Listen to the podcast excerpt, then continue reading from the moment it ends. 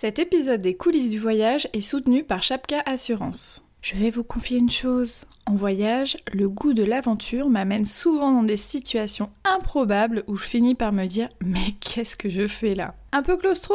Et si je faisais de la spéléo? Logique, non? Hyper frileuse Et si je testais le chien de traîneau par moins 20 degrés? Logique. En revanche, vous savez ce qui est très logique, c'est d'être accompagné en voyage, comme dans ce podcast, par Chapka, qui assure tous les voyageurs, qu'ils soient baroudeurs maladroits ou aventuriers aguerris. Merci pour leur soutien et bonne écoute.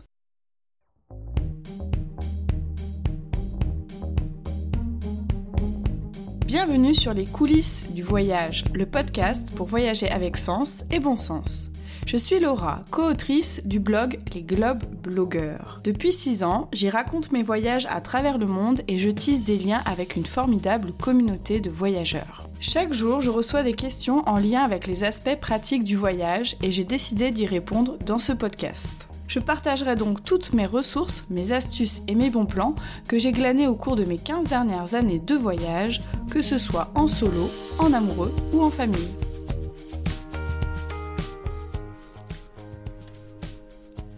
Bonjour à tous, je suis ravie de vous retrouver pour ce nouvel épisode des coulisses du voyage. Bon, je vous avouerai, j'ai eu énormément d'impatience pour la réalisation de cet épisode puisque en fait je l'ai en tête depuis quelques semaines et depuis que j'ai ce sujet-là un petit peu dans, dans, mes cartons, je vois débouler plein plein plein de contenu sur le même sujet, donc je me suis dit bon, faut pas trop que je tarde quand même. Alors, le sujet du jour, ce sont les micro-aventures. C'est un terme qui s'est démocratisé il y a déjà quelques années, dont on entend de plus en plus parler, et en ce moment, on peut carrément dire que c'est un terme qui a le vent en poupe. À cause ou grâce au coronavirus, bien sûr, mais pas seulement. Effectivement, j'en parlais dans le précédent podcast. Actuellement, en cette période de déconfinement, on est plutôt contraint à voyager près de chez soi, mais comme je le disais, ça peut aussi être une opportunité. Et j'avais envie de développer le sujet des micro-aventures pour vous donner des idées aussi concrètes de voyages près de chez soi qui sont super cool. Mais avant de rentrer dans le vif du sujet, j'avais envie de vous lire l'adorable commentaire que m'a laissé Paul sur Apple Podcast. Donc Paul me dit Les coulisses du voyage, ce n'est pas simplement un podcast pour préparer ses futurs trips, c'est aussi un podcast idéal pour interroger nos pratiques, nos peurs et nos comportements de voyageurs. Grâce à de nombreux exemples tirés de sa propre expérience pro ou perso, Laura nous invite à prendre un peu de hauteur et à réfléchir au sens de nos pérégrinations. Bravo.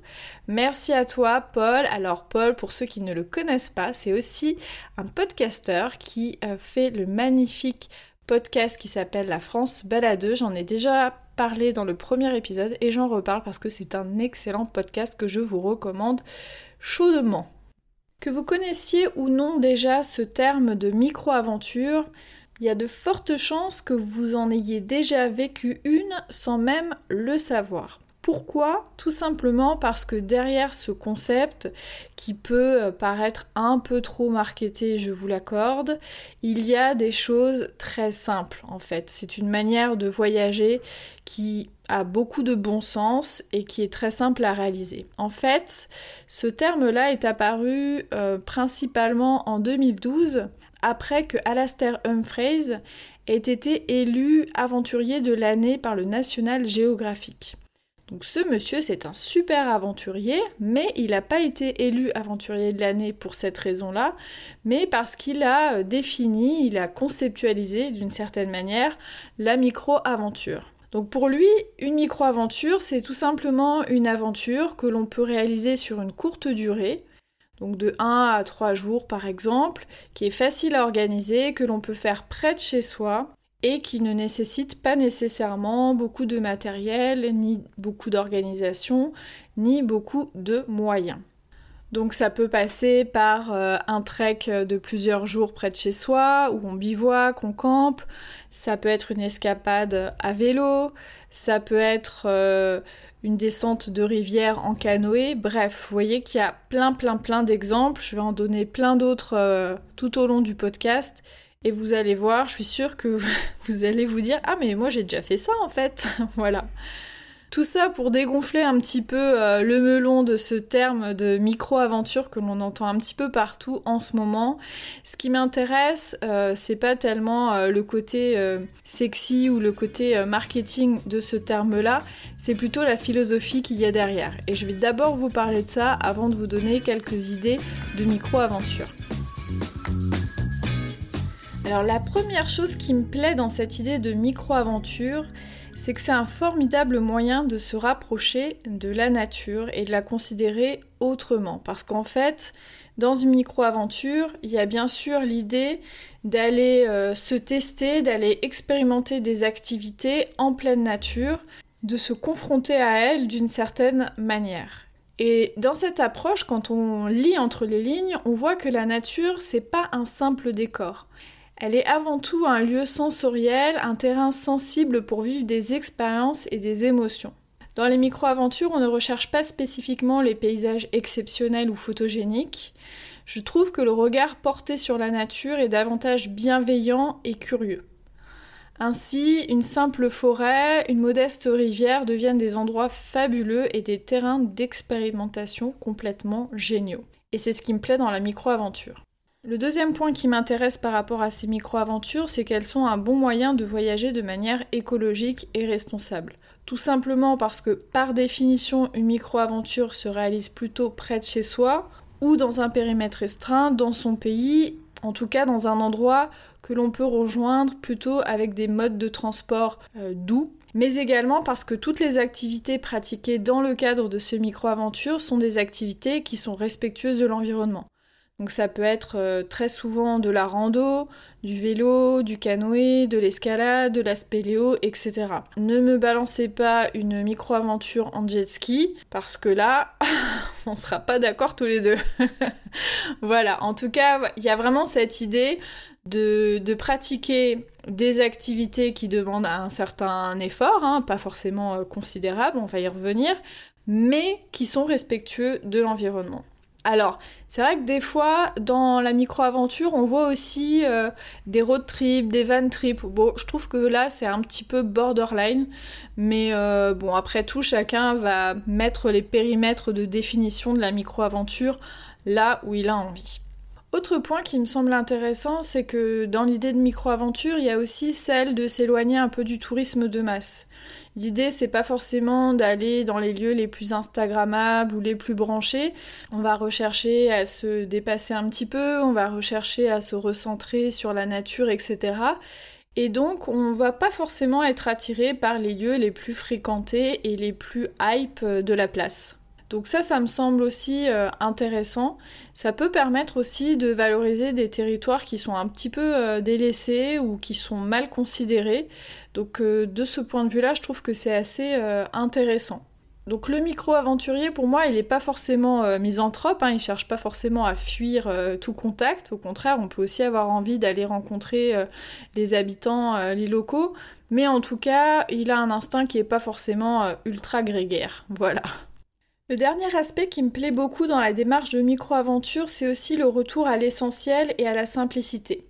Je peux vous avouer que je suis souvent agacée par la course au sensationnel dans le domaine du voyage, et même si certains aventuriers sont tout à fait sincères dans leur démarche, j'avoue que je suis pas du tout sensible à la notion d'exploit. en revanche, j'aime bien l'idée de simplicité. Je trouve que dans la vie de tous les jours, on est encombré par euh, par un trop plein, trop d'informations, trop de matériel, trop, de possibilités, trop de tout, et que revenir à l'essentiel, revenir à la simplicité, ça fait juste un bien euh, à son cerveau, un bien à ses émotions.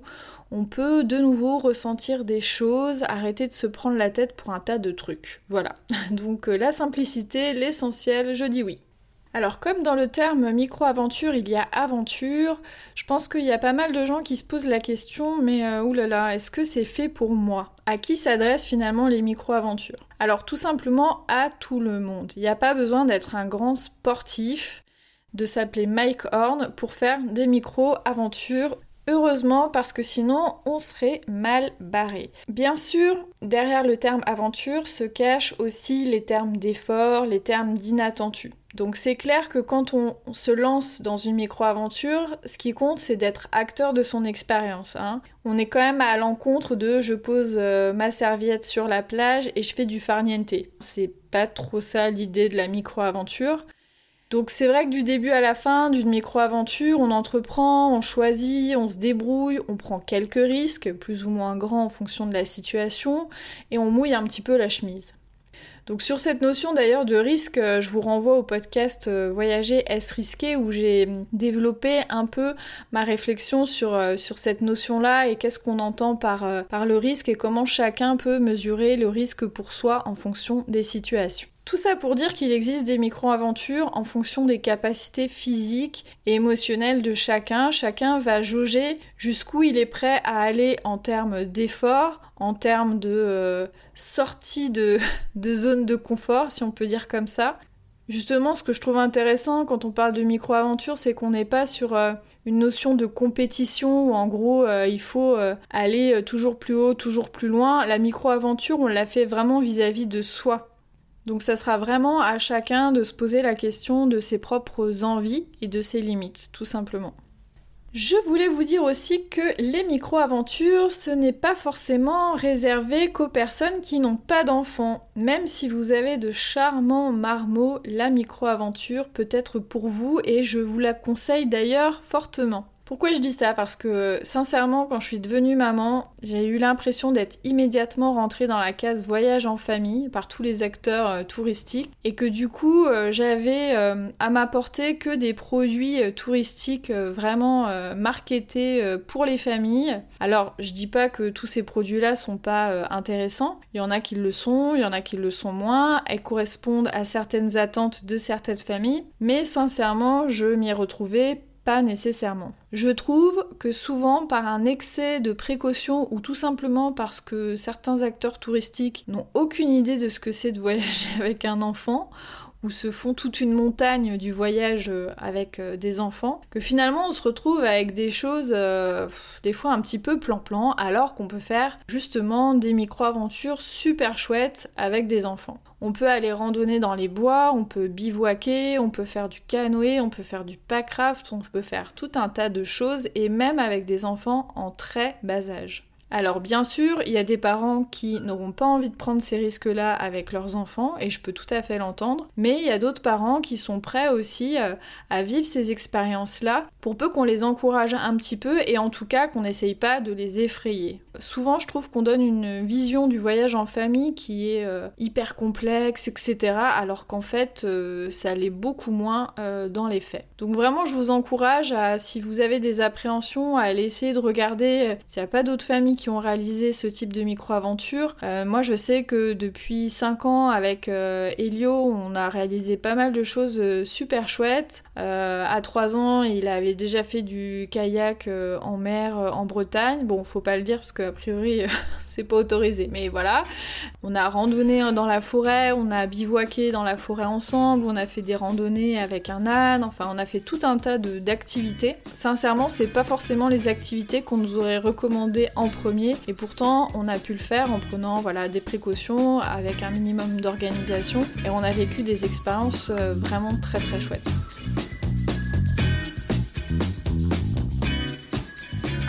Dans cette deuxième partie du podcast, je vais vous dévoiler de nombreuses ressources pour trouver des idées de micro-aventures. Alors, je dirais que la première ressource, je vais être un peu taquine, c'est vous-même. Le premier moyen de trouver des idées de micro-aventure, c'est de se remuer les méninges. Pour vous aider, je vais quand même vous donner euh, un petit protocole. Voilà, moi j'aime bien euh, tout ce qui est process. Alors, ce que je vous conseille de faire dans un premier temps, c'est de repérer près de chez vous les espaces naturels qui pourraient être propices pour une micro-aventure. Donc ça peut être euh, des forêts, des lacs, des rivières, euh, un littoral, une plaine, euh, des champs, que sais-je, enfin voilà, des espaces naturels qui sont propices pour aller gambader. Choisissez celui qui vous tente le plus Définissez aussi le temps que vous avez. Alors une micro-aventure, hein, je le disais, en général c'est quelques jours.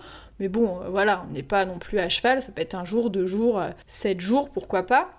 Optez ensuite pour un mode de découverte, hein, parce que qui dit micro-aventure dit on se bouge un petit peu les fesses, hein Donc, euh, est-ce que vous voulez le faire en rando, en vélo, en kayak, en spéléo, en paddle, faire une chasse au trésor, observer les animaux, enfin bref, choisissez un mode de découverte. Alors, ce que je peux vous proposer aussi, si vous êtes vraiment joueur, c'est de créer votre euh, micro-aventure de manière aléatoire. Donc, pour cela, il vous faut trois bocaux. Dans le premier, vous mettez des papiers avec euh, toutes les idées d'espaces naturels autour de chez vous ou euh, dans votre pays vous avez envie de vivre une micro-aventure. Voilà, vous mettez plein de papiers, tac tac tac. Dans le deuxième bocal, vous faites pareil, mais cette fois-ci avec les modes de découverte, donc euh, tous ceux que j'ai dit, rando, vélo, kayak, voilà. Vous mettez tout ça. Et dans le troisième bocal, Notez la manière dont vous allez passer la nuit. Parce qu'en fait, souvent, une micro-aventure, ça dure plusieurs jours, donc il faut bien dormir quelque part. Donc, euh, est-ce que vous allez dormir à la belle étoile, bivouaquer, camper, dormir dans votre voiture, passer la nuit dans une auberge, essayer de squatter chez un habitant, louer une euh, cabane insolite, enfin, je sais pas. Listez tout ça. Et ensuite, c'est assez simple, vous tirez au sort un papier dans chaque bocal et croisez les doigts pour que cette micro-aventure soit faisable. Bien sûr, si c'est pas faisable, hein, je vous fais confiance pour adapter le résultat. Alors depuis plusieurs années, il y a aussi différents médias qui se sont spécialisés sur la micro-aventure. Donc parmi eux, on entend beaucoup parler de Chiloé, donc qui existe depuis 2018, qui a su imposer une communication moderne et décalée sur cette thématique. Donc depuis euh, l'origine de Chiloé, les créateurs, ils ont vraiment à cœur d'aider les micro-aventuriers en panne d'inspiration à trouver des idées euh, près de chez eux. Ils ont aussi envie de fédérer les gens euh, pour leur permettre, pourquoi pas, de faire des micro-aventures ensemble. Donc il y a une, belle communauté qui s'est créée autour de, de. Pour accéder à toutes leurs ressources euh, en termes de micro-aventures, il y a plusieurs modalités. Soit vous pouvez vous inscrire à une newsletter qui arrive toutes les semaines dans votre boîte mail et qui vous distille euh, quelques idées pour vous rapprocher de la nature. Vous pouvez aussi aller euh, surfer sur leur moteur de recherche de micro-aventures. Donc il y a pas mal de filtres par destination, type d'activité, durée, saison, etc. Et il y a même une petite case en famille que j'apprécie euh, tout particulièrement. Merci à Chiloé d'avoir pensé euh, aux familles, c'est très sympa. Vous avez aussi sur leur site une section savoir-faire avec plein de guides pratiques très utiles pour les micro-aventures. Par exemple, comment bivouaquer, des astuces pour faire un feu de camp, mais aussi comment reconnaître les oiseaux ou certains arbres. Donc je trouve ça vraiment euh, super chouette comme type de contenu. Vous pouvez aussi retrouver Chiloé sur leurs différents réseaux sociaux et il y a notamment plusieurs groupes Facebook qui existent en fonction de la localisation. Donc par exemple si vous habitez comme moi près de Nantes, il y a un groupe sur euh, les micro-aventures autour de Nantes, etc. Donc essayez de regarder, euh, il y a peut-être un groupe qui peut concerner votre région. Et enfin, Chiloé, c'est aussi un guide papier qui a été euh, édité récemment et qui regroupe différentes micro-aventures autour de Paris. Pour l'instant, je crois pas qu'il y ait d'autres guides papier en préparation. Mais en tout cas, voilà, pour les Parisiens, je sais que vous êtes nombreux à m'écouter. Sachez que vous avez euh, pas mal d'escapades autour de chez vous qui vous attendent dans ce guide qui est très très bien euh, réalisé.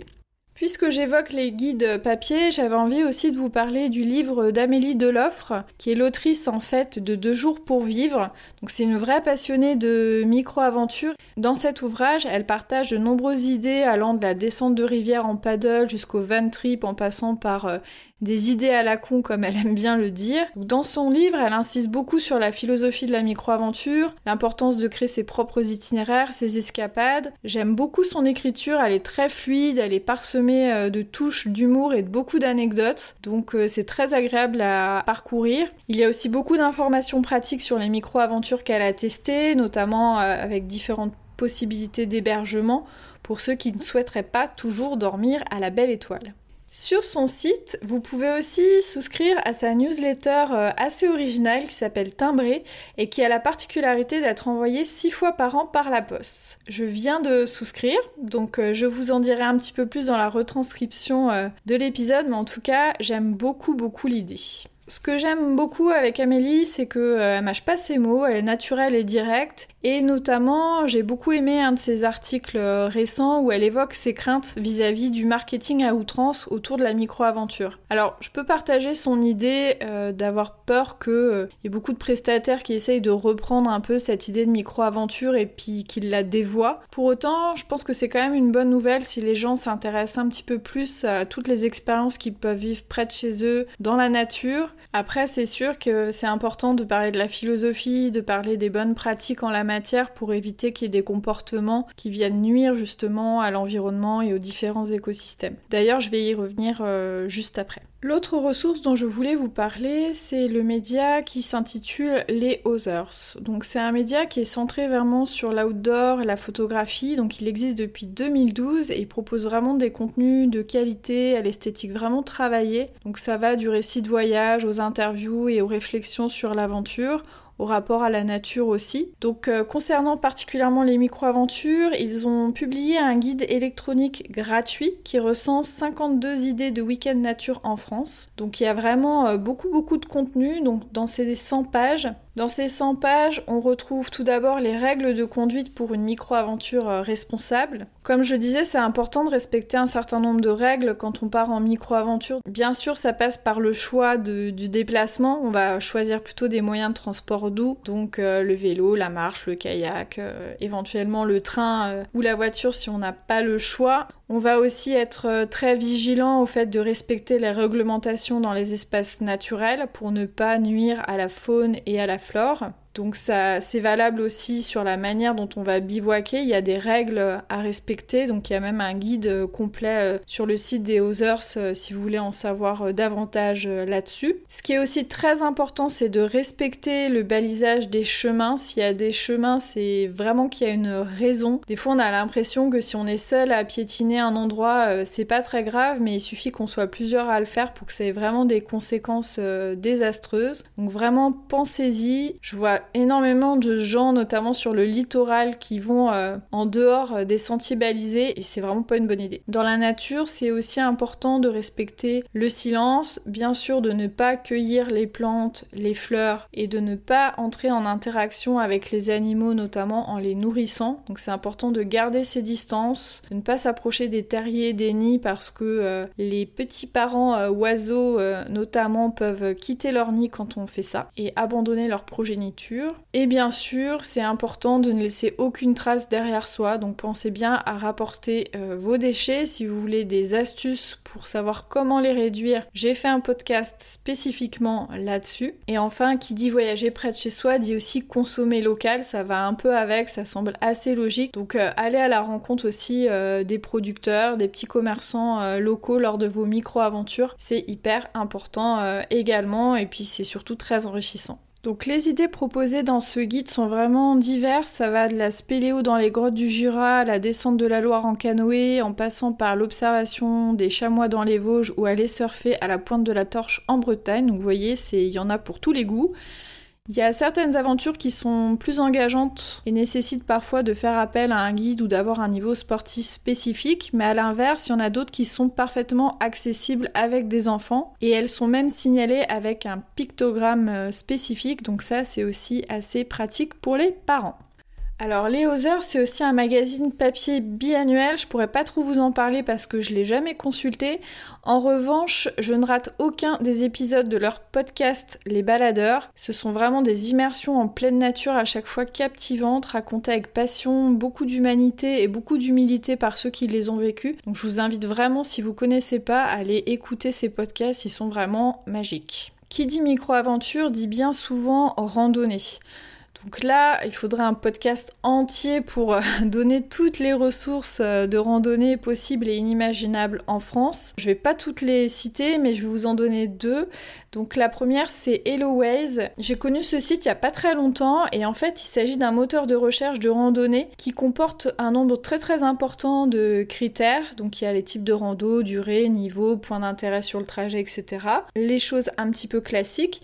Mais ce que j'aime bien sur ce moteur de recherche, c'est aussi certains critères comme euh, l'accessibilité pour les personnes en fauteuil roulant et aussi le fait de pouvoir choisir des randonnées qui sont accessibles en transport en commun. Pour les urbains comme moi qui n'ont pas de voiture, c'est une option qui est vraiment très utile. De plus, en ces temps de coronavirus, HelloWays a développé un outil permettant de visualiser les randonnées accessibles seulement dans son périmètre de 100 km. Pour accéder à toutes les randonnées, sachez qu'il existe une version gratuite qui comporte déjà un nombre important de randonnées. Et sinon, il y a un abonnement au club qui donne accès à un catalogue plus étoffé en partenariat avec la Fédération française de randonnée. L'autre ressource que je peux vous donner concernant les randonnées, c'est Visorando. Visorando, c'est vraiment un site de référence pour chercher des randonnées partout en France et même dans le monde. Donc on peut les consulter soit sur ordinateur, soit sur l'application mobile. Visorando recense à la fois donc des randonnées pédestres, mais aussi des itinéraires en VTT,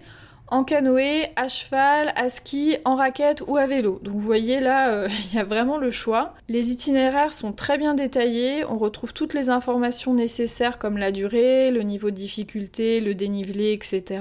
Et en indiquant son adresse mail, on peut recevoir la fiche complète sous format PDF ou GPX. Les deux petits points positifs euh, spécial Covid-19, c'est qu'il est possible de regarder les randos dans le fameux rayon de 100 km, mais aussi de connaître les itinéraires qui présentent un risque de surfréquentation. Donc dans ces cas-là, elles seront signalées par un petit pictogramme en forme de cône rouge, ce qui permet peut-être d'éviter d'aller dans une randonnée où on sait qu'on aura du mal à respecter la distanciation sociale. Donc ça, je trouve que c'est une très très bonne idée. Enfin, le site propose beaucoup d'outils pour créer ses propres circuits, importer une carte GPS, trouver la bonne carte IGN. Bref, c'est un site qui regorge d'outils pour imaginer ses propres micro-aventures. Alors même si la plupart du temps, il n'y a pas forcément besoin de matériel euh, très spécifique euh, pour partir en micro-aventure, ça peut arriver que parfois on ait besoin d'accessoires euh, particuliers. Par exemple, si vous voulez faire du canoë ou si vous voulez faire de l'escalade, etc.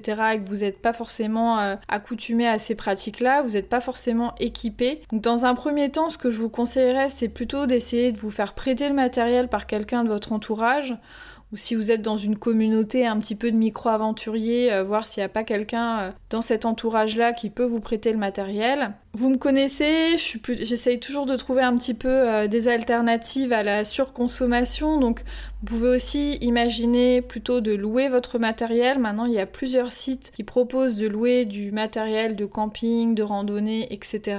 J'en listerai quelques-uns dans la retranscription de l'épisode. Je les ai pas tous testés, donc euh, je préfère euh, être prudente et les mettre dans l'article pour pouvoir corriger des choses plutôt que de vous dire tout ça à l'oral. Et vous pouvez aussi également imaginer d'acheter euh, votre matériel plutôt d'occasion. Là aussi, il y a encore euh, plein de sites et plein de possibilités pour le faire.